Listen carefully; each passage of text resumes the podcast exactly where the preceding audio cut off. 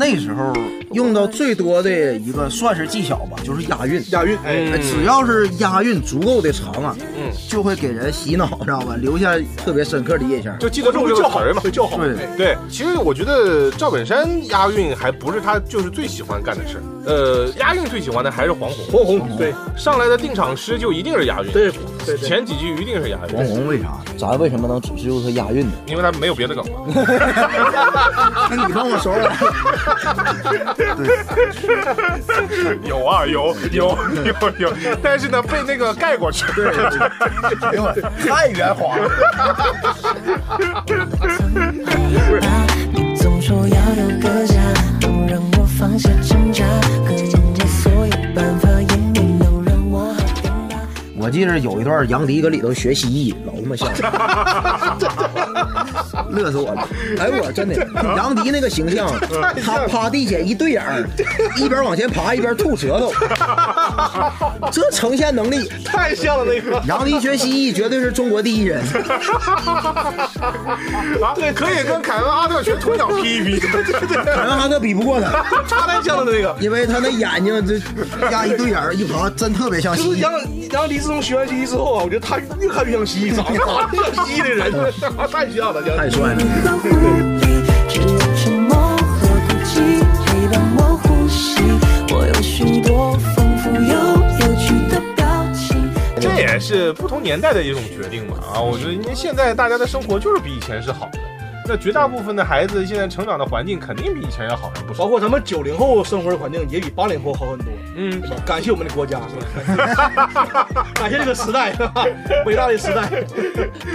但这不是我们不创造好作品的。哎，对对对对对，不管在什么样的环境，我们都要忆苦思甜，然后把自己那个情绪扎根到最所有人最那个能共情的那个素材上，写出让所有人都大笑、好笑、满怀开心、满怀期待的作品。怎么录结尾呢？这是。我第一次觉得我不用在这个节目里面说元首。年轻娃穿着西装，还在路口傻傻等候。弗兰克下班后，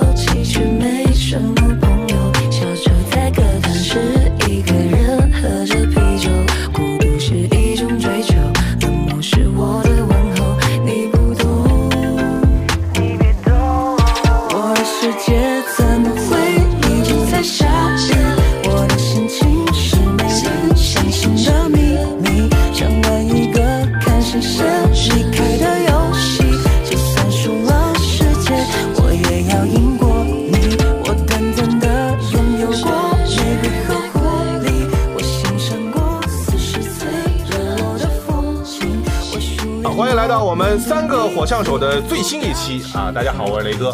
大家好，我是思雨。大家好，我是翟亚宁，哎，今天我们还是三个人啊，三个人。那个人不行，我跑题的人不行。我是开个玩笑，你说出点来了，感觉 你是真有意见。上一期的话题确实稍微有些沉重，嗯，那么这一期呢，我们就干脆聊一聊，聊点开心的啊，聊聊大喜剧这个比较大的这个范畴，因为现在的很多的喜剧从业者，小的时候肯定或多或少是受过很多喜剧的这个熏陶的，对。对。然后呢，才慢慢慢慢开始喜欢上喜剧，然后干了这个行业，对不对？我们仨至少都是这样啊，而且我们最近也在接触一些新的喜剧文化，哎，哎，接触一些新喜剧的形式，比方说 sketch 啊、即兴啊什么的。之前我们也有期在玩了一个即兴喜剧的小游戏，然后呢，大家觉得哎反馈还可以啊，嗯，说可以接着来就保留一下。那我们今天就来保留一下，好不好？嗯嗯那天我们玩的那个游戏呢，其实它是里中的里面的一种类型，叫做 yes but 当然啊、但是更多的即兴喜剧它的原则是 yes and 啊、对就是是的。而且啊，这样的话可以彼此的把这个剧情更多的给它推进下去。是的，嗯嗯我和大姐两个人呢，这两天确实去进修了一下 对但是一个基础练习嘛。基础练习。平时你要是跟你那个听众朋友们，你跟你那个周围的同事啊，或者好朋友关系不错的，嗯随时随地都可以练一练，试一试，可以玩一下，可以看看俩人谁更神经病，对吧？对，然后我们就作为进修完了的人呢，因为本来我们跟思雨之间的这个喜剧天赋就有差距嘛，完了，这个差距更大了？现在可能拉的更深。那我们今天就来一个 yes and 的小游戏，好吧？好要不出个什么题呢？，yes and，嗯，就是我说一个话题，咱们一直往下说，是吧？嗯嗯，哎，谁说不下去谁，对，他已经开始紧张了。你俩进修完了，我有点紧张，知道吧？他进修一遍。我前两天去了吃了一趟那个肯德基，嗯新出那个麦辣鸡腿堡里往里撒孜然，真是太好吃了。嗯，是的，而且如果配上可乐的话，那味道就更绝了。是的，呃，而且最近六一出活动，有游戏机和相送，哎呀，非常好。是的，嗯，而且可乐里也能加孜然，这味儿真是太正了。是的，而且啊，你如果一口气吃上三个的话，你会有不同的体验。是的，吃完之后容易拉肚子，哎呀，他这个是不是 bug？啊，这个 bug 了。是，来继续来，可以是的，而且拉完肚子之后能帮你减肥，特别开心。啊，是的，而且吧，这个减肥的效果的话，还不容易反弹啊。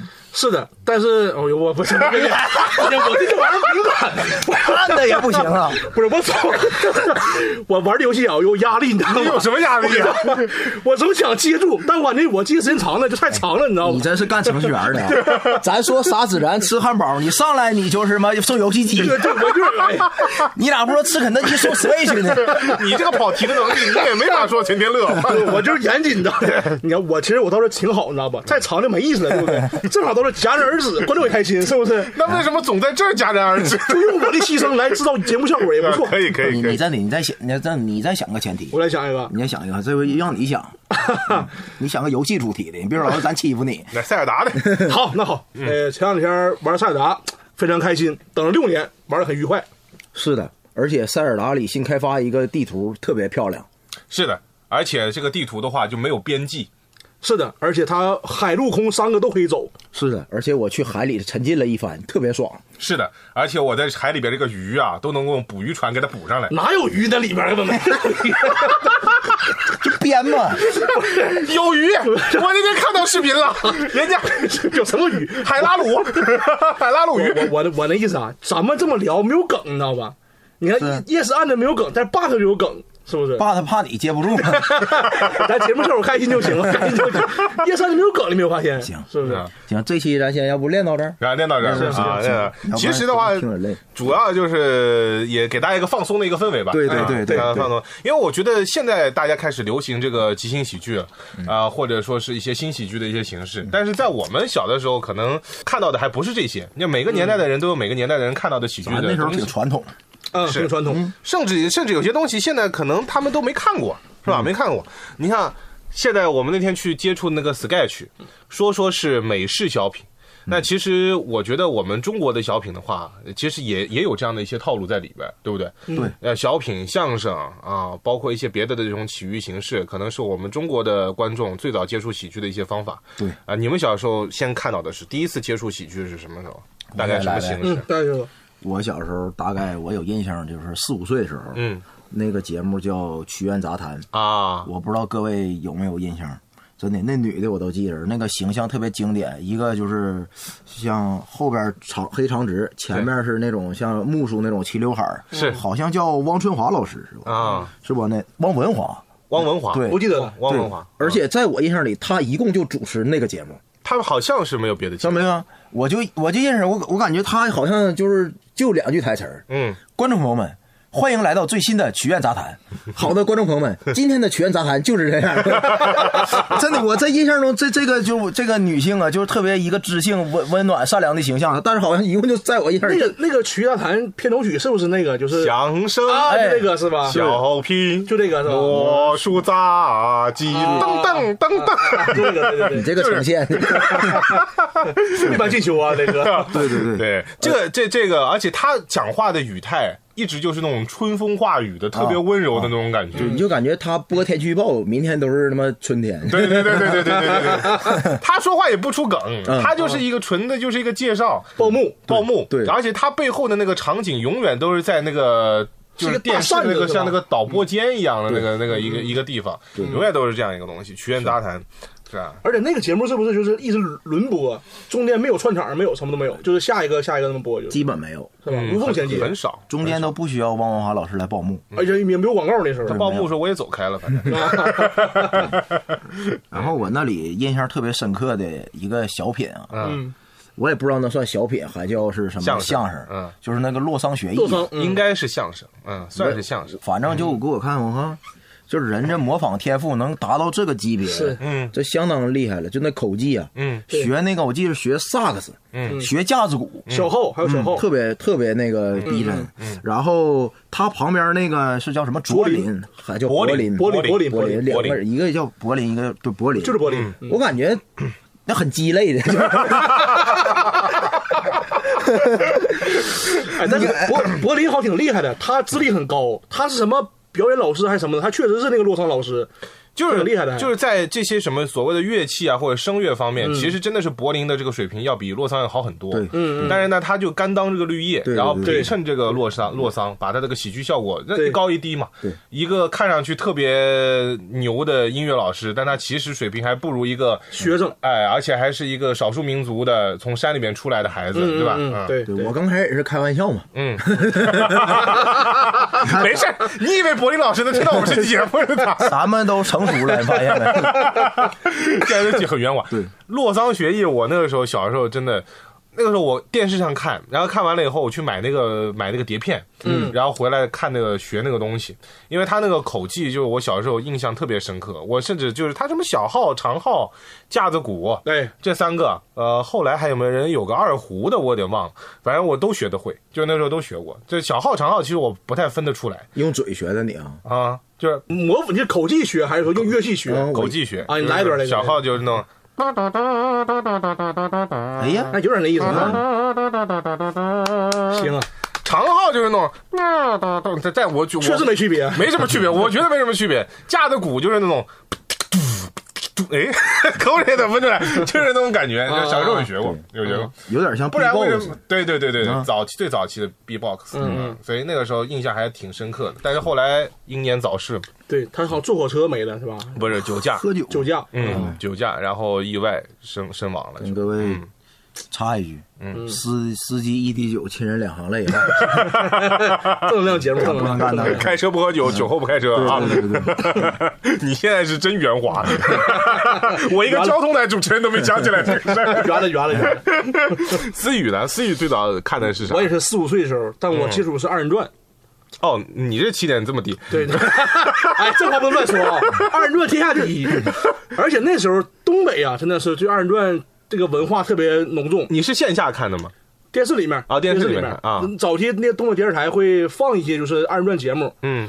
尤其是鞍山鞍山还好，辽阳我回回我奶家辽阳那边，他那地方台小地方台真的是有个频道是专门一天轮播二人转。县级卫视那种。啊，对对，县对对对对看过那种台吗？啊，我看那种台基本上除了二人转就是卖假药的。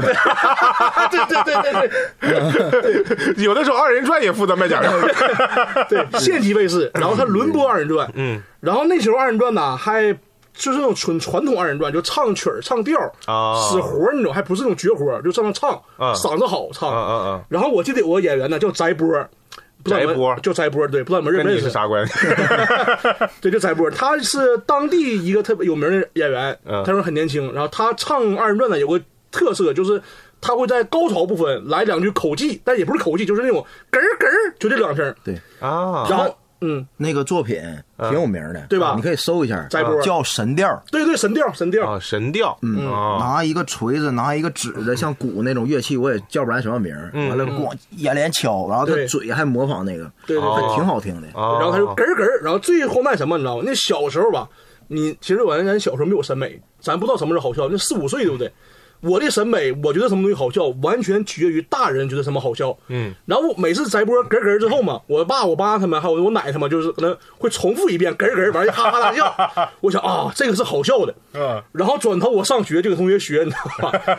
同学没有反应，然后老师看我打扰课堂嘛，老师让我在那个后面站着，说你进来站着来，你别听了。我以为老师生气的，然后我就用我以为用哎呀老师生气了是吧？我就逗他笑啊，我说咯儿咯儿上这儿，太傻了这东西真的，太傻了。老师笑了没？老师没笑，我更生气了，我咯儿咯儿。一个好的父母多么重要。所以你你家里面人都挺喜欢喜剧的吗？他们哎，尤其我爸，我爸最喜欢看两个节目，一个二人转，一个动物世界，他特别喜欢看。世界算喜剧啊？这就是不也不是为什么，就是我爸特别喜欢看小品，还有那个动物世界，还有反正跟喜剧相关，他都喜欢看哎，。那个时候《动物世界》确实也是大家都爱看。是啊嗯，要不咱今年回去跟那个叔叔练一练夜战的呢？说不定你爸比你行。是的，太好吃了，而且咯咯儿。咯儿咯儿，这是挺有意思的。对，哎，你看小的时候能接触到的一些，其实地方戏也有挺多的喜剧。你看二人转是那种地方那种曲艺的一种喜剧方式，对对对不对？后来你像赵本山大叔就是把这样的方式，他也搬上了大荧幕、大舞台，也不是说只在这个县级卫视能够看得到的，就春晚的舞台上也能搬得上去。我觉得像赵本山老师，就是对东北喜剧的这种文化的推广就功不可没。对，是吧？呃，很多朋友就像我们，我我比你们稍微大一点，我八九年，你们俩是九零出头嘛，嗯对吧？那但我们成长的阶段差不多。等到我们看春晚，喜欢看上那春晚的那些小品的时候，就真的已经是基本上是赵本山的这个天下了。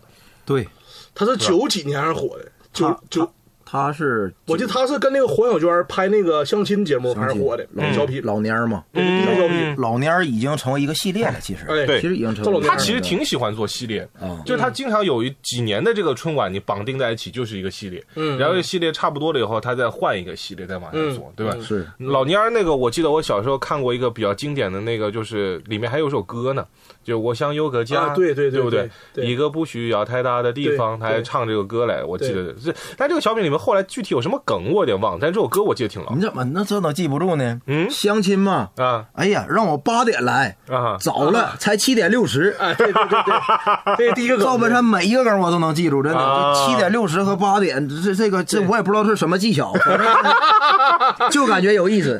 拿这个技巧按现在来说就是废话文学技巧。废话文学，是对，是但是当时你想不到，对一七点六十底下就大笑了。对对对对对对嗯，赵本山。挺好。我看赵本山嗯。也特别多，我估计就提到小品，我脑子里可能就是两个人，一个赵本山，一个沈佩斯。嗯，嗯，然后一想能想到一连串的名字，嗯赵丽蓉啊什么的。太你不用这么圆滑，没有事儿，你像你个人的嘛，是吧？你个人想法，赵丽蓉老师是肯定听不到的。这不用那么圆滑，不用印象特别特别深刻的一个，就是打我纯记事儿了，那时候都六岁了，是两千年的时候，嗯，钟点工啊，钟点工，钟点工是宋丹丹和赵本山，嗯。就是一个在大城市里算是空巢老人是吧？嗯赵本山就他儿子有能耐了，给他买个房子，这大人完了，那个钟点工那个是一个很乐观开朗的老太太过来劝他，嗯嗯，就小样儿，你把马甲脱了，我照样认识你。对那个是我印象太经典了深的那个一个作品。嗯还有还有那个九八年，他跟高秀敏和范伟演的《鲍鱼堂》，你们看过吗？啊，看过。那不是九八年的，九八年是昨天、今天、明天，那是九九年，反正那那作品叫拜年儿，叫拜年，那叫《鲍鱼堂》。叫拜年，绝对叫拜年。我昨晚特意分析了一遍，我找出来这一叫拜年，差不多。嗯，叫拜年。九九年是那个好像是，但是是昨天、今天、明天，不因为他回顾的是九八年嘛。对，99九八九八不得了，对对对对洪水被赶跑，不是是九八九八不得了，粮食大丰收，洪水被赶跑百姓安居乐业，奇夸党的领导，我一个南方人乱套，对成天勾心斗角。今天内阁下台，明天首相被炒。对纵观世界风云，风景这边更好。多谢。对对对 对对对对对对。跟你们 PK 的只能拿出口技。我一个南方人跟你们俩东北人在这聊东北小品干啥呢？啊，你发现那时候用到最多的一个算是技巧吧，就是押韵。押韵，哎，哎只要是押韵足够的长啊，嗯，就会给人洗脑，知道吧？留下特别深刻的印象。就记得住会叫好这个词嘛会。叫好。对哎，对，其实我觉得赵本山押韵还不是他就是最喜欢干的事儿。嗯，呃，押韵最喜欢的还是黄宏，黄宏，对上来的定场诗就一定是押韵，对对对。前几句一定是押韵黄韵。宏为啥呢？挖个坑，埋点土，数他一二三四五。嗯黄宏，我感觉主要是他，咱为什么能只是用他押韵的？因为他没有别的梗嘛，那你帮我说说。对，有啊，有有有有，但是呢，被那个盖过去。对对，哎呦我，太圆滑了。不是，咱就三个火枪手，不那么圆滑，不那么圆滑。我怕这三个火枪手把自己干死，对吧？啊，聊回鲍鱼汤啊，聊回包鱼汤，包一汤。鲍鱼汤里头的台词儿我也是张嘴就来。嗯，来一段其。实我最喜欢的那是他刚开始舔那个嗯范伟那乡长，啊是吧？戴高帽给他是吧？戴高帽嗯，那个高秀敏说的一个什么“霹雳一声震天响 ”，来个小贩儿当乡长，嗯，带领农民闹革命。完了，底下那句话没人不知道怎么接了。嗯赵本山来了一句：“哈哼哼哈哈哼哈。”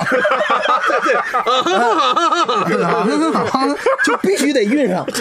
这个我感觉就是有点无厘头了，已经有点，但是挺好，挺好笑的。是是是符合他的这个角色定位嘛，是吧？是是，后来那个范伟他自己说被撸下来了，啊下去了完了，赵本山那态度反转那下，我乐得挺开心的。啊，啊，下来了。对，腰板就直了，腰板就直起来了，啊下来了。行，那这一下我也不怕你。对对对，然后最狠的是高秀敏马上坐下来，嗯整点水来，渴了，给整点水。说完了盘腿儿就坐着，对说三胖子，我跟你讲，你真不地道，三胖子。对对赵本山说、啊、怎么叫三胖子呢？啊，他说我小名叫三胖子。对然后说赵本山说你这不对，什不，么？还有一句，我小名我小名叫狗剩子，啊，对对对对，我小名叫狗剩子。嗯完了，赵本山说什么？既然大侄儿已经从乡长一下调到三胖子了，嗯 咱就不能照人家呃什么，咱就不能照头再给人一棒子。哎，但是他后来又有反转，是吧？他后来就其实不是被撸下来了，对他其实是升官了啊。所以你看，这个所谓的什么，这就 game 点的升级嘛。是，对对，跟那个 Sky 是说他给咱介绍那素描小品什么，其中内核有点差不多。嗯，只不过我感觉中国的小品，我认为。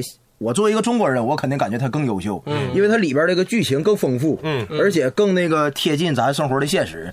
因为在那年代，经常有人是农农民，就不说那年代，就是每个年代都有真送礼，就是托人办事儿什么的，对。极其贴近生活，然后你感觉这事儿真他妈就是真的，对。对对，而且就是如果你觉得 sketch 是喜剧的毛坯的话，就是在中国的那个当时的这些小品，就在他这个主线上，其实就加了很多精装修了。嗯，加了很多精装，他你不要小看就春晚的这么一个小品，他这排练起码就是半年以上，是甚至有的时候为了这么一个十分钟的小品，他可能要准备一年的时间。是，原来哈，原来现在一看就不是，是这是后面话题，后面话题。对，在后边再聊，在后边再聊而且感觉他们那时候那小品哈，就我就感觉赵本山这帮小品，他笑点太密了，太密集了。特别密，基本就是两句话就出梗了，对对所谓的梗嘛，对。你说笑点，对，而且他几乎每一个作品都是经典。对对对不对？我小时候买那个赵本山的那个 VCD，其实，在南方啊，嗯。就像我这样，就特别喜欢，就是北方的当时的这个喜剧市场，还真的是以北方为主的。嗯嗯南方你去看春晚上的小品，其实很少，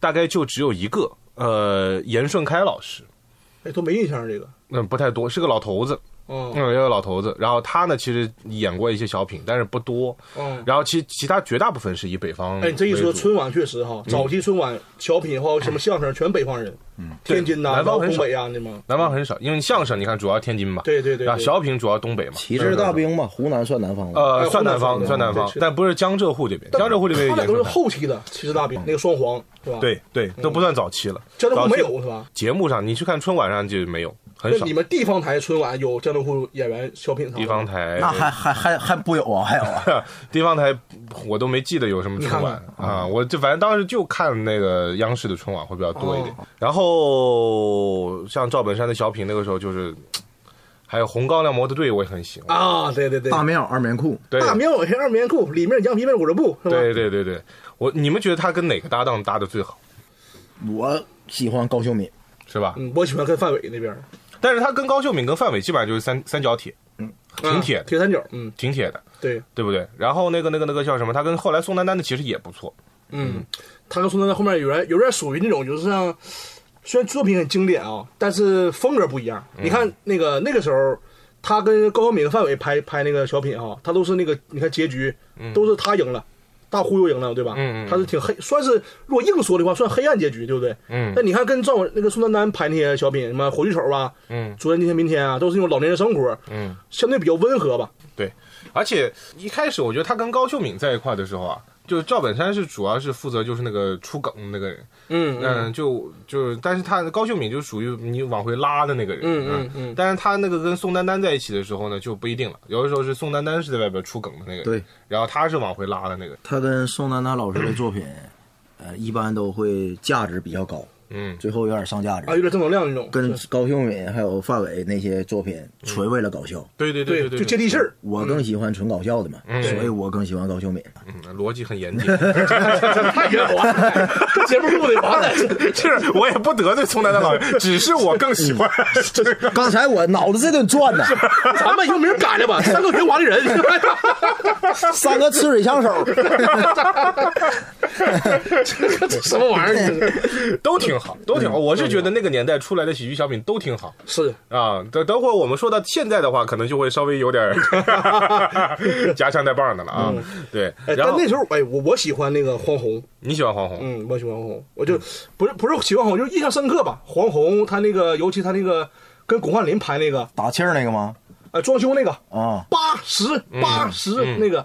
那个小品，说实话，前面其实没怎么出彩。嗯，我是到哪笑的呢？那个林永健出来那个，干嘛呢？干嘛呢？喷壶你们那干嘛呢？那个，哎，我那个笑我都破了相了。对他那出来那一下，就笑死我了！我去，对，我今天还能笑出来。而且林永健之前其实没有那么火，但是那一届春晚了以后，就是他整个人的这个演艺生涯开始走上坡路。对，就后边你什么电视剧都能看到他，是的，那很是的长一段时间。林永健是的嗯，呃，黄宏，我我我个人比较喜欢的就是陈佩斯和朱时茂，嗯，就是刚才我们说到这些，就是都是大家啊，都是大家。艺术家，对，但为什么我就会陈我我最喜欢陈佩斯和朱时茂呢？是因为我觉得他们俩就是用一个最简单的场景，但是给你演出了一副非常完整的喜剧。对嗯，他的布景没有像其他那些小品一样，布景那么的高高大，也不用高大上嘛，反正完整，我还要搭个景了，还是怎么哎，样？对对对，他他跟那个胡椒面就一张桌子，嗯，上面一个胡椒面的一个罐子，然后一人一一个一个面碗，然后就在这上面开始演了，而且一句台词都没有，胡椒面那个东西一句台词都没有。是，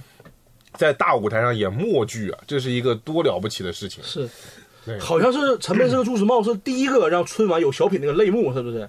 他俩好像是第一个小品，我记得是吗？之前是没有小品的类目的，他俩把那个小品搬到春晚舞台上。好像是啊。对吧？你做的功课啊，没，我做过功课，我查了一下，确实他俩应该是第一个就把春晚带呃把小品带到春晚舞台上。我也是嗯感觉朱时茂、陈佩斯特别顶。嗯呃，我认为赵本山后来能稳坐一等奖那么多年，嗯，跟他俩退役有很大关系。对，他俩是被封杀了嘛？嗯也不是很大主动退出。我之前看陈佩斯在一个访谈里面有说过，就创作理念不合嘛，嗯我得听你的。完了，我对于自己的作品没有主导权，他退出了。而且他觉得太耗时间了。嗯嗯，朱时茂和陈佩斯他演那个，你说是小品，也有点像那个现在咱们看着一些漫才剧是吧？就挺长的，呃有点两个人有点那意思 sketch 对对对对对这相当厉害了。就两个人把一个剧情弄弄得这么好，嗯呃，你们记不卖羊肉串那个？嗯嗯啊，卖羊肉卖羊肉串串那个，那就是唯一我见过有道具的，算是三个角色吧。嗯他是一个小贩儿，一会儿得模仿新疆人，对对对一会儿那个得变成一个带套袖那人。我、你看这无缝衔接，就是换完衣服以后立马入戏，这个感觉，我感觉你现在随着你开始主动写笑话了之后，我靠，你感觉这玩意儿太难了，对就又考验演技，又考验编剧能力，是吧？对对，是吧？你不一定能演出来。我现在每次回看那个小品，我都担心他胡子要掉了怎么办，嗯嗯嗯是吧？嗯。我印象最深刻的陈佩斯和朱时茂那个是主角和配角，嗯，啊，没有之一。那个太经典了。我现在想起来头皮都麻，真的就好到已经这种程度了。因为他他最后他想当主角，嗯，然后他演一演，他又给自己演成配角了，是。完了，一切都是那么的理所应当，转折的就那么丝滑，非常丝滑。一点都不硬，对是吧？对。说你就没有什么告诉我的吗？嗯，对，你别给我装了，嗯，对，黄军都告诉我了，，对，只要我给您带个话，哎，马上接过来。结果又。又回了。他那个结构真是我这这之前没遇到过这种结构，没见过。就是我们这两天去去去学了一下这个 Sketch 嘛，嗯。然后我们就发现他 Sketch 的理论叫做单一游戏点的不断升级。嗯嗯，那单一游戏点的不断升级，其实就是陈佩斯和朱时茂当时玩的这个东西，是对不对？你也想当主角，我也想当，我佩服配角，我也想当主角，对这是一个矛盾点。完了，根据这矛盾点一直往上升。翻了三番，嗯翻了三番，刚开始是那个配角跟主角抢戏嘛，我不配合，制造一些笑点。嗯，后来就是嘛，让你演，我让你当主角，完了他那个形象不符合主角，这是第二番。对然后第三番是这回你真的演了。真演了，演了咣咣又演回去了，我去，太棒了！对是是。所以你看，我们现在这种东西，就是我们还去学习，它有一个理论的支撑。然后告诉你这个东西啊，单一游戏点的不断升级，然后你可以怎么来升级它，然后在哪些地方可以玩。但是在当年那个时候的时候，他们是没有这样的理论的，纯靠灵感。去就就是靠他们两个人不断的去碰撞，是，然后呢，就大概哎，喜剧应该是个什么样子，然后他不断的去摸索，然后定下来这么一种方式，然后发现哎，真的就是很不错。对，它里面还有这个最佩服他们就是在这里。它。里面还有个小小小小细节，就是算那个题外话啊。他当时拍那小品啊，那个他不有枪嘛，嗯。那个枪绳已经掉了，对，断了，然后是是那个朱时茂拿下来吊的时候，然后一边演一边把那个记给记上去了。看过那采访谈，对对对当对时对，他们当时特别紧张，因为春晚的好几亿人看呀，对对，挺厉害。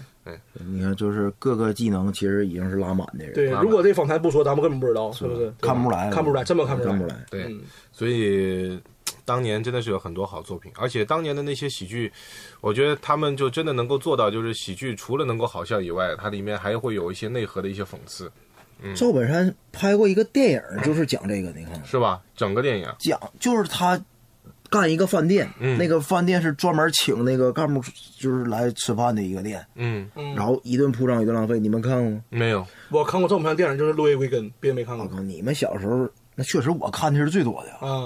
我小我电影看的少，家里我小时候还，小时候我记着那时候你为什么这一说，嗯这些演小品的，他也演了不少这种接地气的电影。对陈佩斯演过一个叫《孝子贤孙伺候着》，你看过没？是跟赵丽蓉演那个不？对对对对，啊讽刺那个葬礼铺张对葬礼浪费的。对对对，我看过那个。那时候说葬礼，要么就大操大办，请乐队来。那个赵丽蓉演一个就是算特别守旧的一个老母亲吧哎哎，说我以后死了也要这么办。嗯完了他就假装死，假装死的完了躺棺材里呢，他那个孙子还给他偷绿豆糕那个，是是是最后就讽刺这个葬礼根本就没有必要花这么多钱。嗯这是一个电影。完了，赵本山还演过一个电影，我印象特别深刻，叫《男妇女主任》。嗯嗯嗯嗯你们有这印象吗？看过这个嗯你们真是。嗯，这个我有印象。然后赵赵本山就演一个，就是像说算是一个基层的老百姓，但是是个官迷吧。嗯，当当一个男的当了一个妇女主任，完了跟谁都说我开会去，我开会去，就就讲这么一个事儿。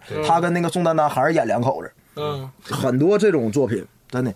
所以我刚才听你这么一说，我想了一下啊，我觉得这种很多这种主题啊，当年都已经拍成喜剧作品，用来讽刺这样的现象，但这些现象其实并没有完全过去，你会发现吗？没有，就现在真是你还是可以就以古照今的。对吧？你看那个时候，赵丽蓉老师那个如此包装，哎，啊，哎就是说过度包装一些明星艺人的一些一些情况，对对吧？然后你会发现现在也是这样，只是说可能他背后除了一明星艺人以外，他可能还多加入了这种网红的一些元素那，更疯狂了。啊那更疯狂了，对吧？所以包括你刚才说到的那个什么什么殡葬行业的那个，那现在其实殡葬行业也有很多地方是特别铺张浪费的，是这个情情况就没有一直过去，是吧？没过去。所以喜剧是真没什么而，且那个时候，我记得那个像拜年那小品里面啊，嗯当时范伟不是下来了吗？嗯赵本山就问了一句：“怎么了？腐败了啊？”对现场一片欢呼，嗯就不知道为什么。我觉得他们欢呼可能是当时有那个什么现象发生什么事儿了，嗯他们欢呼。这词儿现在可能说不来了，是吧不？敢说了。包括你看他那个昨天、今天、明天那个小品啊，那时候尺度挺大的。最开始他这么说的，他是那个刚改革开放嘛，他说那个改革开放吹满地，中国人民真生气啊，真争气，齐心协力跨世纪，一场大水没咋地。你这词儿你还敢提？一场大水没咋地，那你要发到网上、微微博上，怎么没咋地？你家没死人吗？就对肯定这么说。对，哎呀，那个年代我们看看过的好东西还是挺多的。如果今天啊，就是我们这个播客的前面有很多年轻的朋友，你们不一定看过这些作品，嗯，也许你们都没听过，因为前两天有个热搜，我不知道你们看到没有，就是说宋丹丹到底有什么作品哦，啊？为什么她能够在一些综艺节目里边就是地位这么的高？是的，桃花坞是吧？那个对对对对退出了，老师退出了，对对对啊、然后呢，他们就不太懂，不太懂。那我建议你们可以上这个 B 站去看一看，现在有很多高清修复版，对。就是当年的那些好的这个作品有高清修复版，我有的时候还看看回味回味。就我很我很高兴的是，就是你在弹幕上还是能看到很多人对这样作品的认可。也许他们是跟我们一样，就是同一个年代的人，那也许有可能是他们是现在的一些年轻人，然后找到了这样的一些那些经典作品，一看他会发现，哎，哇，当年的这些喜剧这么好，这么不错，嗯。啊，反正挺好，你们可以上上网去看看，我觉得还是能够看到很多好的东西的，对吧？那我们沿着时间线接着往下聊吧，嗯，好不好？刚才我们说到的是可能是小时候，小时候，嗯，后来到了中学、高中、大学，你们会不会有什么就是后小品时代或者中国的后喜剧时代？嗯，那个时候开始看的可能越来越长了吧。嗯我小时候看电影是搁电视上，嗯然后后来发现那个录像厅、嗯嗯嗯租碟、，DVD、DVD VCD 那些，那就是周星驰开始就进入我的生活了。嗯周星驰跟前面咱说那些比，完全是另一个套路了，嗯，对，一点儿不挨边儿了，就是纯飞还能让你笑出来的人。对对对对对，我他妈到现在也，瞎胡闹。我到现在也没想明白为什么那个东西就能好笑。因为大宅是一个就是对飞这个事情很难接受的人，你知道吗？我但我没想到你竟然看周星驰能这么开心。我我记得上刚开始看周星驰的时候还没到初中呢，就四五年级。嗯嗯，我那同学给我写那个同学录，你知道吧？啊啊就毕小学毕业写同学录。嗯，那时候他问你，你想长大想成为什么样的人？嗯我说我要成为周星驰，我都不是说成为喜剧人，啊什么我就要成为他，我他妈姓我都改了，我真的我这这那么写的，我要成为周星驰的，哦就都都那样。啊但甚至就是有时候说话会都会模仿他，模仿那个就是他那个中文配音那个，就啊石斑鱼啊就就那对对对对石斑鱼那个，对，石斑鱼老师嗯，石斑鱼老师经常会模仿他。啊。你那你那个时候周星驰那么多电影，你印象最深刻哪一部？都经典。整蛊专家、逃学威龙啊，国产零零七，还有功夫嘛，嗯，功夫可能是我看过最多的。嗯，对，功夫已经是他比较后期的作品了。这也是他目前巅峰嘛。功夫是我我印象特别深，我小学毕业那年，嗯零四年嗯，夏天我看的，啊，零五年吧，那电影。呃，差差不多那时候那时候反正那时候就是怎么当时为什么会被这个电影打动？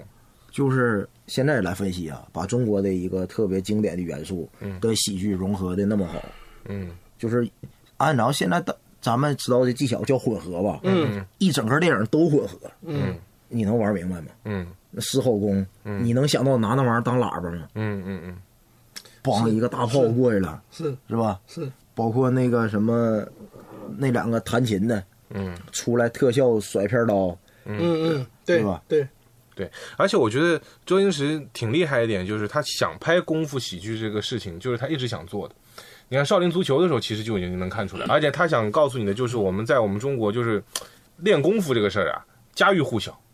你看他那个《少林足球》到最后不就是相当于每个人好像都会点功夫？哎，对对对对对，在他其实，在那个那个那个功夫这个电影里面，其实也是，你说这么小的一个山寨，你看上去就是一个贫民窟一样的一个存在，在里面就是卧虎藏龙。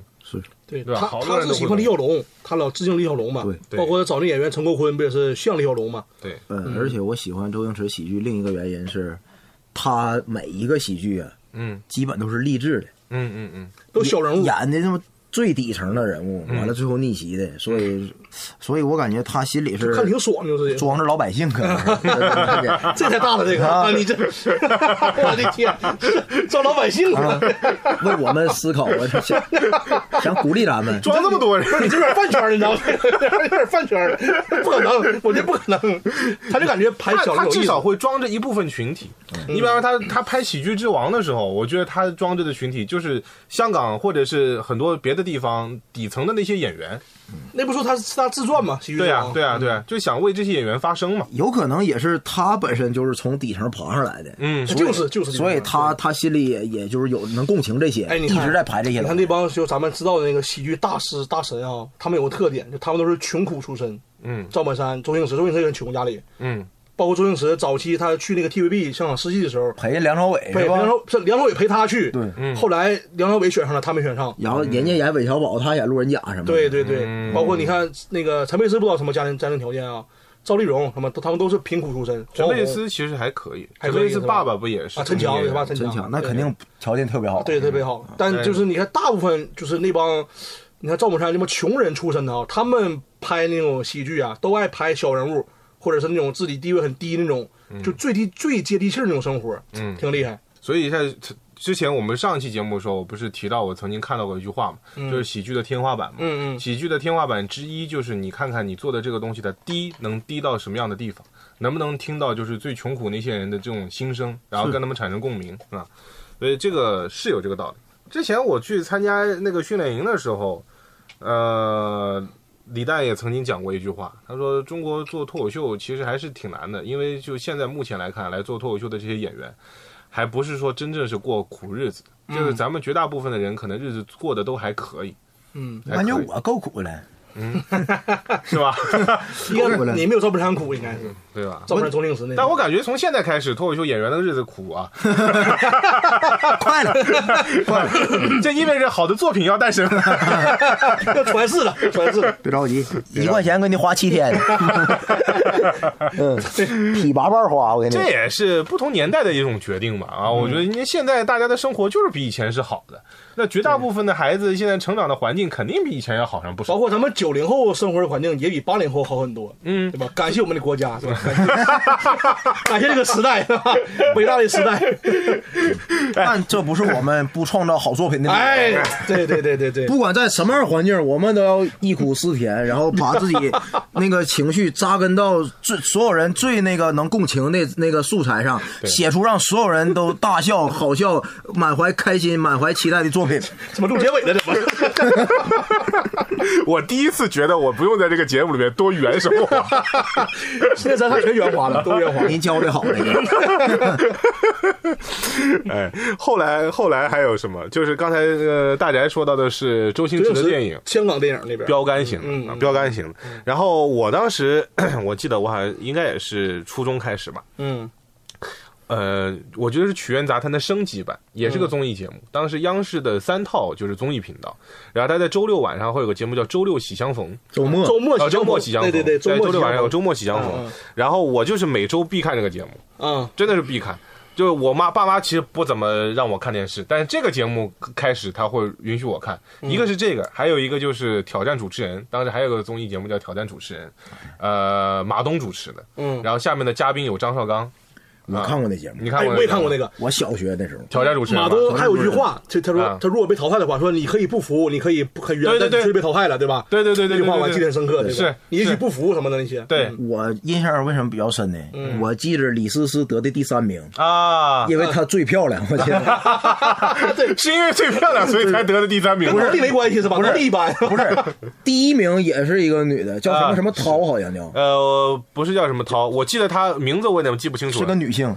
她是原来是央视军事频道的，然后他后来参加一个比赛，后来调去了综艺频道。他经常主持那个《欢乐中国行》，有对对对对对对，哦是的。但他我就是心里，那钟国行是周周周迅还是朱迅的那个人吧？朱迅他们好几个人轮对的，，他是外景主持，那得第一那是外景主持。对对对但我就记着那个李思思是最漂亮的。嗯，是确实很漂亮，李思思。气质，对，就你感觉她当时就是一个才女的那种感觉。是的，啊是的，有气质。对，然后那个周末即将逢那个节目，我就是属于每次开播了以后，我就拿一个拿着我当时的那个 M P 三，嗯我们家也不上网，因为我爸妈不让我上网，所以我 M P 三里面没有任何的歌曲，嗯我就拿着 M P 三当录音机用。就放在电视的那个喇叭边上，就刚开始就主持人的废话跳过了以后，真正作品开始，我就开始录音，哦，我就开始录音，然后录下来，在每一段起码都有三五十分钟的，然后晚上睡觉之前就反复听，反复听，反复听。对，当时学了好好多好多，里边都是模仿他们去去在学校里面再去表演啊、嗯。什么的，呃，那个对我的影响还是蛮大的。那后来就是情景喜剧了，对，情景喜剧出来了就。我觉得中国还有一个喜剧的标志性时代就是情景喜剧，情景喜剧，对不对？《武林外传》最早的是《我爱我家我》，爱我家，家，编儿的故事，东北一家人，东北东北一家人，人，那对，东北一家人最我。爱我家编辑部故事，然后东北一家人，嗯，对。然后往后是家有儿女、武林外传，对对大概对。对对是这么这么个顺序这么个顺序。对，是。后边还有龙门镖局啊什么的，在《武林外传》有有有龙门镖局。对，，龙门镖局。对，但是那还有后面还有《爱情公寓》，但是我感觉《爱情公寓》之后好像就没有特别好的情景喜剧了。说实话，我认为《爱情公寓》都严格意义上不算他抄袭嘛，中国的了，嗯。他抄袭他实在是哎呀，原封不动抄抄袭有点太太过分了，有点。嗯，我记我现在一看几乎没有原创，《他抄的是《生活大爆炸》吗？生活大爆炸》加那个《老爸老妈浪漫史》，啊，老爸老妈浪漫史》你们可能没看过，我看过，我看过，但我没有全看过，我看过一部分。我全。看过。嗯。我后来我是先看的《爱情公寓》，嗯，后看的《生活大爆炸》《老妈浪漫史》啊，因为他抄《爱情公寓》是我就特？别生气。你看反应他他抄《爱情公寓》，那没有，因为我知道他那个年年份，因为那个外国的算这种情景系列剧啊，嗯。它很很那个工工整，嗯。一年出一期，嗯。嗯，你都知道这一季是几几年的，我一看，我靠，这这不一模一样吗？他连内容都没一模一样几个男的，那头几个男的，几个女的，那头几个女的，除了名不一样，剩下全都一样。对就恨不得就把人直接翻译过来了。但但是只有一个东西，就是核心主线不一样，就是科呃那个那个《生活大爆炸》的那个核心主线是在于这帮人绝大部分人都是热爱科学的，嗯，是科学家，然后对面那个 Penny 是一个直人，对不对？就这一帮科学家其实全是怪人，对然后只有这个 Penny 是个直人。然后呢？但是这个《爱情公寓》里边的话呢，就是大家没有那么明确的一些身份标志，因为自己毛病。因为他抄的杂，啊，他这集抄的是那个，啊那集抄的是那个，它不能太明显，对，所以说你感觉这人物挺丰富的，其实不是的。啊，是吧但但是他是个大杂烩，对对对，对，抄袭。咱现在开始唠现代这部分了呗。啊 那我就不客气了。对，我前面还想提一提那个情景喜剧的那个时代。我爱我家当时是最早的，呃，应该现在能记得我爱我家的人不多了。嗯但是文星宇老师，对，但我爱我家当时呃我们看的时候就觉得各个人物塑造的都太丰满了，很饱满。就是你就感觉这个家就是我家。就是，而且我记得当时很清楚啊，他的这个片头和片尾里面，就感觉下面真的坐的观众，哎，有，是不是？他这个情景剧跟别的不一样，他有点像话剧呗。对，我爱我家是唯一一部那个结束之后会拉远景的一个剧，对对对完了对对对底下坐着四五排观众，对对对，是，有点像那个工作人员什么的，有点像那个现在咱们的呃，开放麦，不是，我感觉是观众，是观众不不不光是工作人员，应该是观众，嗯。因为他们就是全场就是鼓掌大笑的那种。其实这个跟国外的很多情景喜剧很像的，就是他其实就在棚里面录。嗯，呃，我记得《老友记》也是这样，就是他他就是因为《老友记》不是前段时间有一个就是多少多少年以后的一个专辑的嘛，嗯。他就说我们当时就在这个布景里面录，然后你就看到这个布景外面就是有观众的，对，嗯嗯，它就有点像一场表演了。有像表演对，演。像片这这种就就是秀了。这种就说明考验演员的功底就特别高了。NG 啊你没有咖了，对呀，就像个话剧一样了。，对你咱俩配合，我说下一句，你必须接上下一句。我起来了，你必须知道你下一步干什么，就得这样了。而且有现挂，肯定会有现挂，对你不小心来个现挂，你必须得接得上。是吧是对对对，所以当时这部的我，我觉得如果你要排一个这么多年的一个总体高度的话，《我爱我家》应该是最高的。嗯，里边儿英达是导演是吧？英达。对，英达导完了，演梁左写的剧本，梁左是是。是，你说这对，找的人太猛了啊！那个爷爷，那个爷爷后来去世的时候，去嘛。啊，也很难受，啊对。也很难受。走的还挺早，没多大，好像嗯。七十岁左右。忘了多大，反正走。反。反正挺早的，心脏的问题好像。对对对对文星宇老师，对对，所以那个时候，那那后来，我觉得在早期的一些情景喜剧还是能够接得住他的这个接力棒，对，对吧？一直到我觉得到《武武林外传我觉得都还能接得上。《武林外传》算是把情景剧变成巅峰了吧？就是，就是彻底达到高度了，就大家都看了《武林。外传》从道具布景一个新高度。对，我记得最深刻是《武林外传》那一年，第一年播出来那年，最后一集跟春晚同一时间播。对，他说了，我跟春晚抢收视率，是老老慌老慌了，特别嚣张。而且当时的电视剧它有一个厉害的点，它会复播。嗯，复播《武林外传》第一年还不是最火的，对，后面后面后面每年都放，对都火。各个先是央视，我记得中央三放一遍，中央三放中央三放一遍，对。完了之之后是地方台地省台。地方台轮着放。我那时候你播十个台，得有七个台是《武林外传》。对。对，而且你这种电视剧很神奇一点，就我不管从哪儿这集演到一半，还是演到三分之一，我立马就想看去。对，能看去，完了我还知道能能接上，能接上。对，而且它是那种章回体的，就是你知道吗？就是让你感觉你真的是在看一本书一样的那种感觉。是的每一章都有题词，然后跟你说什么什么。是的，《武林外传》有点那个中国老友记的意思，嗯，就我们这几个人一直在这一个空间里，各各个人物有各个人物的性格特点，对然后不同的故事背景啊，每期来个嘉宾，对对，然后这个有点那个老友记的特点，对这是原创的，而且不容易。林。泰神确实天才，这个剧本拍的。嗯，他说这好像《武林传》整个八十集没拍多长时间都，嗯。就是基本上因为他当时那个时候赞助商很着急，嗯。就是赶工，本来已经拍他宁财神剧本啊只写四十集，嗯。赞助商说不行啊，你这四十集哪够啊，八十集。嗯，他说后面很多那个剧本啊都是没办法连夜抛头啊熬夜去写的，嗯。硬赶剧本，对。但质量非常高。但我觉得就是那批演员如果拍到那个程度啊，他们都有自己的一些联合共创的能力。对对对，对不对？当时很多人刚看的时候都觉得这些人都好面生啊，但其实他们都在很多别的情景喜剧里面已经都出现过。出现过之前《武林外传》之前已经有好多沉淀了，炊事班的炊事班的故事事，对，还有那个都市男女》你看过吗？那我没看过。都市男女》里头我记得特别深，就姚晨和那个于恩泰，他俩他俩就已经是那个是演情侣了，就演啊。演那个都市里的白领的那种情景剧，有那个剧。但是没没起来，没太火。没怎么火，就是《武林外传》给他们这帮人都都弄起来了。全火对。对对，那一年春晚的收视率差点没干过，好像就是没干过。对，不不不是《武林传》输春晚了，输春晚啊，是输了吗？对，？但输的不多，但输的不多那年真是太牛逼了。嗯，关键是他们自己内部竟然敢搞这样的事情。对他直接说说我们那个，他那还好像发那个帖子什么东西嗯，说我们最后一集啊，嗯。本来是连续的播了，说我们最后一集准备挑战一下，跟春晚同一天播，啊，太狂了这个，现在 是。被网暴了，是。不得冲了你。啊！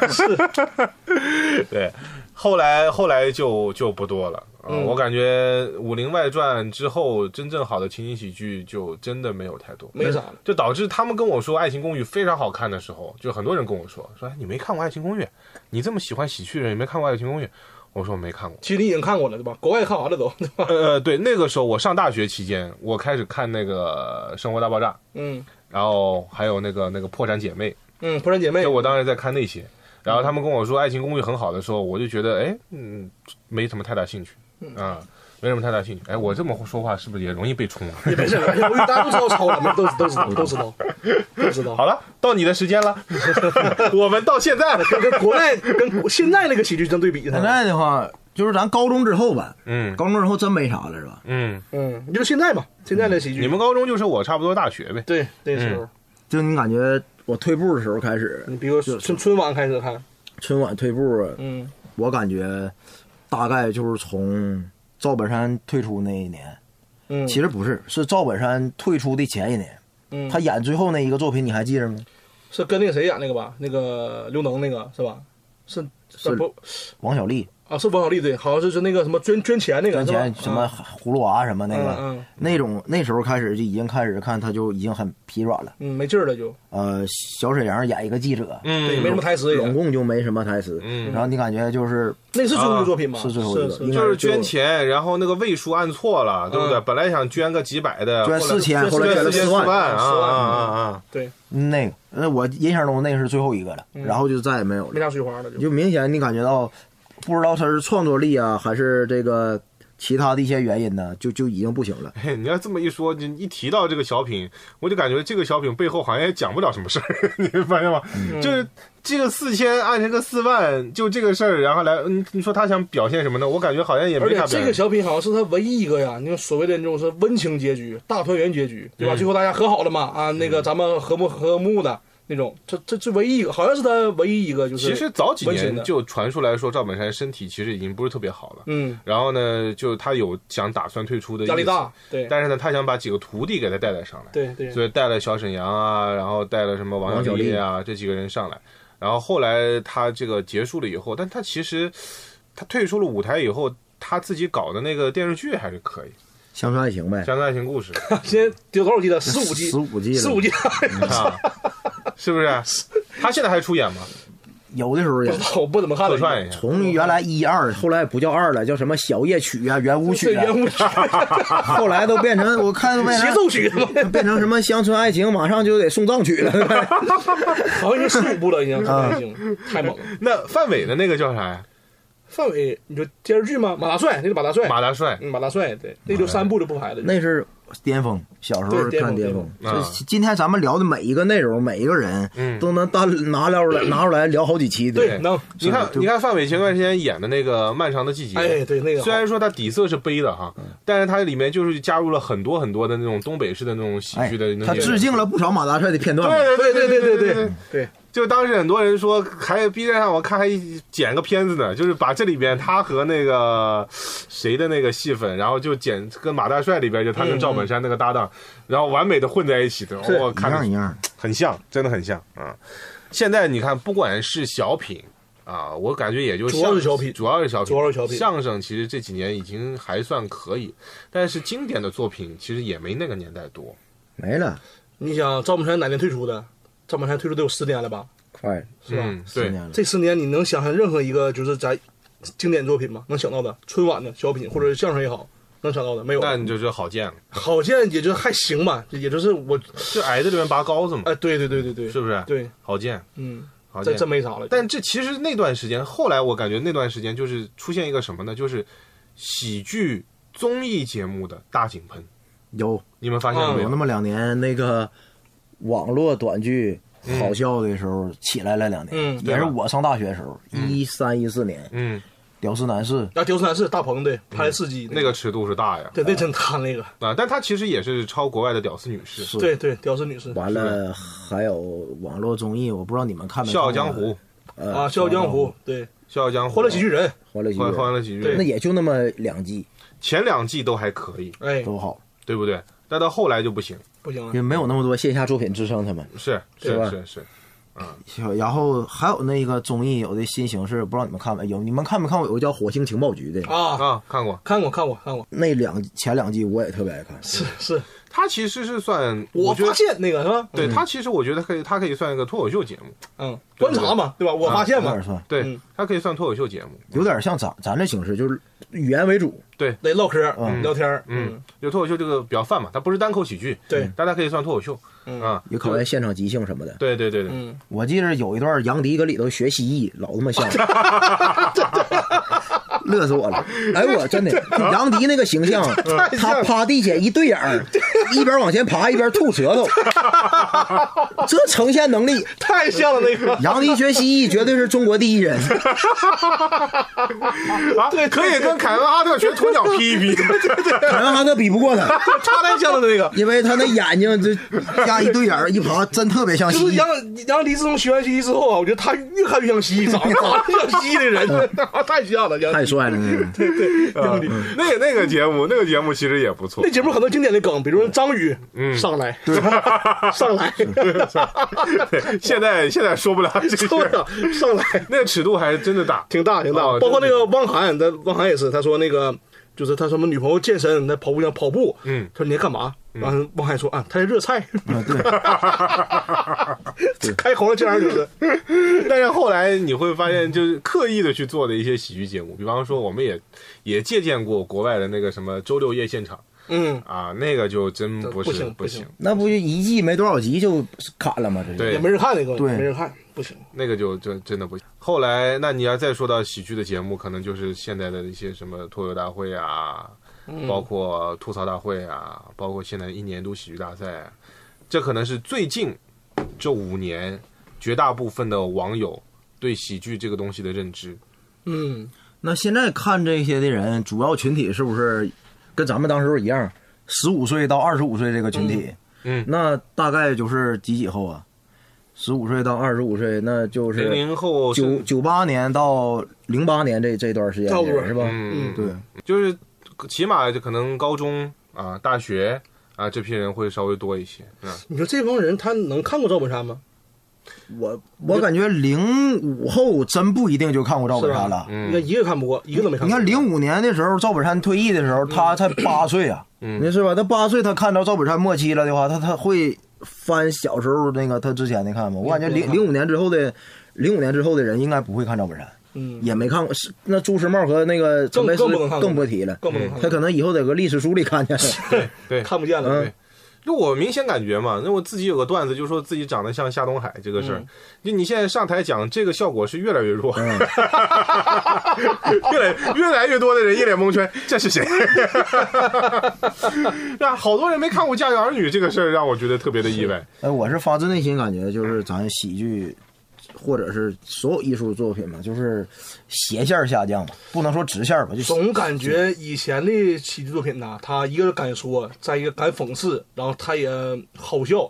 现在作品就是不敢说，不讽刺，然后还煽情。而且呃，现在人都刷短视频，嗯短视频出来所有的搞笑梗我都理解不了。嗯，你告诉我太酷了，到底有什么好笑的？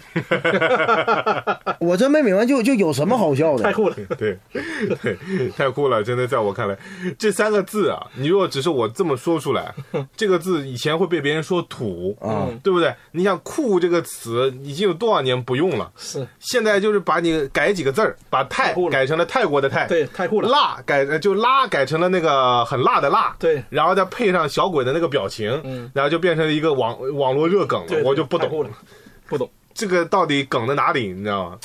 我感觉人确实在退步，然后审美也在下降。嗯呃，我印象深刻的周星驰的电影啊，咱举个例子啊，嗯，从《长江七号》开始之后，嗯，中国我认为没有什么好喜剧了。喜剧电影不多喜剧，电影呢，有两年可能那个就沈腾他们嘛，沈腾那个夏夏洛特夏洛特烦恼，还有叫什么西红柿首富《西红柿首富》？你知道我最生气的是吗？嗯我刚开始以为我说这挺好啊，嗯沈腾终于出来站出来了。嗯后来我发现这都是抄的，买剧本这不是这这这这不是买，这不是炒，这是买西红。柿首富是买的你。这买剧本，那那你为什么不告诉我？人花钱了，人家他他是最后耳就是被翻出来之后才说这事儿的，包括花钱了。包括那个《夏洛特烦恼》，嗯你你你知道他这个是买哪个吗？不，我知道，我知道他买了，但不知道买哪个。我我记得买叫一个叫什么佩姬修未出嫁时啊，叫什么？啊反正那个电影是讲一个女的穿越，啊，然后《夏洛特烦恼》是讲夏洛男的穿越。嗯嗯嗯哇，这这这这个那女的穿越之后，所有那个人物角色和《夏洛特烦恼》里每个人物角色基本都能对上一样的，一样一样的。那女的也是写了，那是八六年的电影，外国的，她写了一个就是当时的歌，穿越回去以后写了当时的歌，太火了。嗯，成长的模式都是一样的。就是翻翻拍了没？我看了之后就好好失望啊就你会觉得，哎嗯，他们是好的演员，啊！他可以把这部戏非对，常特别好好的给你演出来。演技肯定没毛病。对，然后节奏各方面都非常棒，沈腾、马丽都是非常优秀的喜剧演员。但是如果说这个核心就是创作的话，那我们能不能拍出一部就是属于自己纯原创的喜剧电影？你是啊，我明白大他家他他他他希望是这样，他就是本子也都是我们写的，啊大家失望的是那个创作能力的问题。是我希望就是如果沈腾他只能拍一部只有沈腾能演的电影，就比如说我们当时看周星驰，看那个陈佩斯小品，嗯。陈佩斯那些电影，陈呃赵本山那些电影，嗯。他本是他自己写的，嗯。为自己量身定做的，嗯。这个东西就可能更有灵魂。嗯。包括他那个《西红柿首富》，《西红柿首富》我是后来看单口才知道他买的哪个版权，嗯。就布鲁斯特《百万横财》，你看过吗？嗯。七几年的一个电影，理查德·普莱尔演的。啊，对对对，一模一样，一模一样。理查德·普莱尔是一个美国那个时代那个脱口秀演员的黑人嗯，对，嗯但这个电影就是你看他演，就有他那个黑人喜剧那个灵魂。嗯我希望是这样的。真的喜剧是一个非常不能不太能复制，就是一个东西，就极具个人特点的一个东西。对，嗯，但但我觉得他从他那个角度来说，他买完剧本之后，人家演的好，观众也开心就够了。我觉得大部分你看咱们从业者会想，哎呀，他买的剧本，他创造力不行啊。但如果观众知道这事儿，他说啊，买就买呗，开心就行了。是他们不在乎的，你往回拉了我一把，这是。对 吧？他们观众不在乎，对。但我顺你这话说一下，就如果一直这样不在乎，那就是咱创作能力会越来越低。嗯，你知道吗？就越来越低，你最后就没有什么灵魂了，最后就是所有的那流行的东西都是别人给你的了。对，就别人给你什么你就接受什么，这样就就完了。我心里我我很害怕这样的事就是创作可以借鉴，但创作不能只有借鉴，对，对不对？啊。我觉得我们好多的创作都挺借鉴，都都挺借鉴你。这“借鉴”这词儿用的也挺圆滑。现在是吧？现在这这十来年创作没少借鉴。就是你如果在创作这个事情上一直是借鉴的，那你就永远就只能跟着别人走，啊，对不对？包括我们很多综艺节目其实也是这样，就是你的模式就是先学别人的，然后外边的好，你就版权我给你买过来。以前还不买，现在稍微有点良心了。以前是被发现了再买，以前是亡羊补牢，现在是先补牢，就啊，是吧？那你买一买，但您我们要思考一下，就为什么他们就能够先有这样的创意，然后想出这样的东西来呢？我觉得就是创意这个东西，其实在各方面来说，可能未来非常重要的一个东西。嗯你说你去跟什么机器，跟什么什么 Chat GPT，、你去比呃比一些就是格式化的那种东西，你是肯定比不过它的。累死你比不过的。对吧？但是你一一定就是创意会让人类走在机器前面，那不然的话意义在哪里？对吧？对，你得有创意，嗯，它才是个工具，对，要不然你要不然那个之后啊，就变成那个人工智能驯服你了，嗯，你就不教你就不教他任何东西了，你就完了。是的，哎，挺好啊，反正事宜长技以制夷吧，啊，有的时候借鉴也是个 一个不错的事情。但咱们好像这大来一说，确实没有什么作品呃，一零年之后啊，好嘞喜剧作我认为品，完了这这原创的，这一轮呢，一零年到一三年算是算是算十二年吧。嗯这一轮我感觉原觉创的没有了啊。一零年到二三年是吧？二三年啊对就反正我感觉肉眼可见的，我心里是一直越来越失望嗯下降没有了，真是没有了。啊。挺所以你看，为什么一年一度喜剧大赛这个节目出来的时候还挺火的，嗯，就是因为也也是为就是我们现在的喜剧做注入了这个新的活力嘛哎，哎哎，原创，对吧？呃，虽然我们现在好像用的是国外素描喜喜剧的这种方式，但是肯定也是用了我们一些一些中国的一些元素也加到里边，去。也是具有中国特色社会主义的作品，就是嗯，挺好。现在是 跟你俩录我现在都累。我都不，随时随地上价值。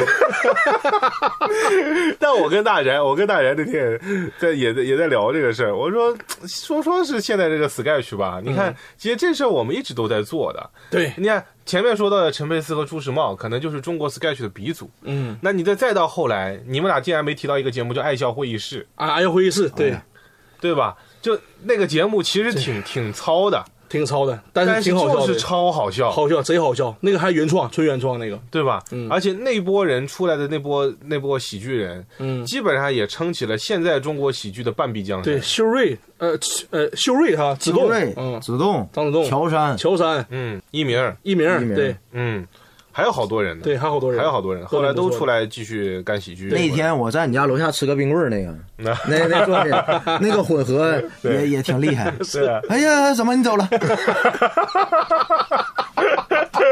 哎呀，我难受。哎，你怎么吃个冰棍儿？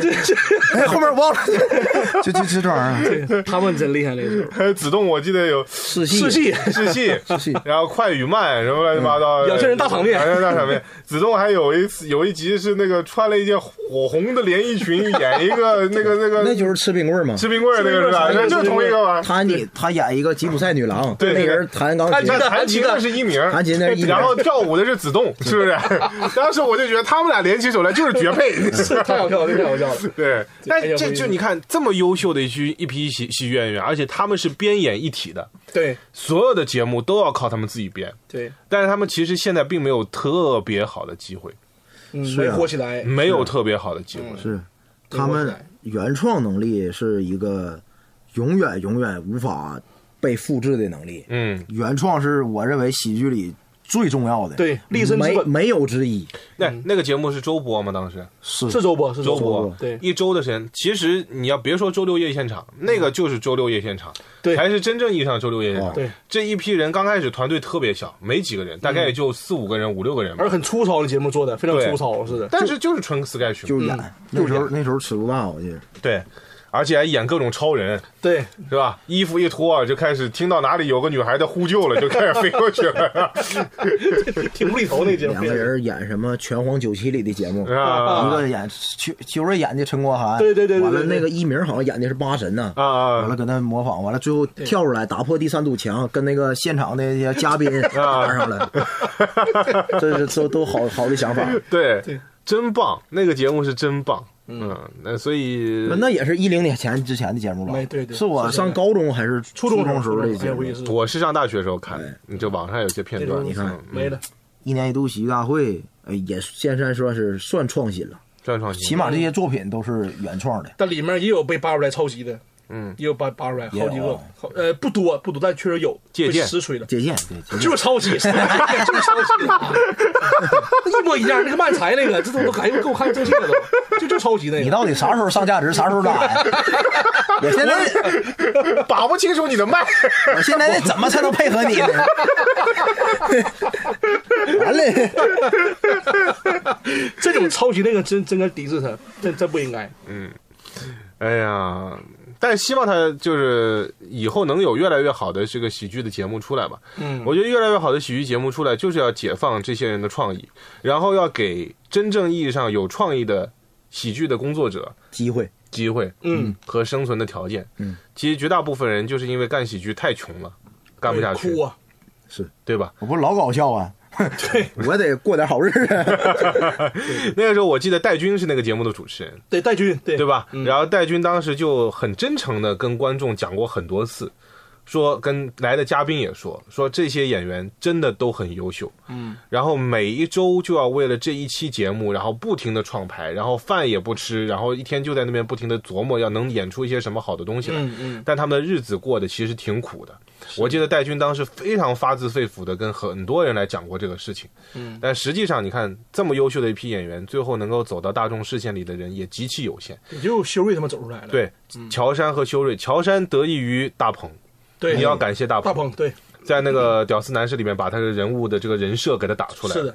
然后修睿的话，之之前好像也是参加过一些哪些是大鹏还是谁的一些电影，也有跟麻花演过几个对吧？对。网剧，网剧。然后子栋，没出来。子栋，我记得前两年好像也是跟沈腾有合作过，在一些喜剧电影里面有但没啥水花，没啥水花嘛。对。啊，那都靠带，就是你还是得靠这个，就自己人带自己人，是是对吧？自己人带自己人，如果不带这个人，可能就永远就出不来。是，嗯，最后快最后了是吧？快最后，了完了，我就想讲一下，嗯我心里特别希望啊，我希望就反正就喜剧这个行业，喜剧本身的人越来越团结。嗯，因为说实话，嗯、做喜剧人和做喜剧人之间，写段子和写段子之间是能共情的，嗯，嗯真的。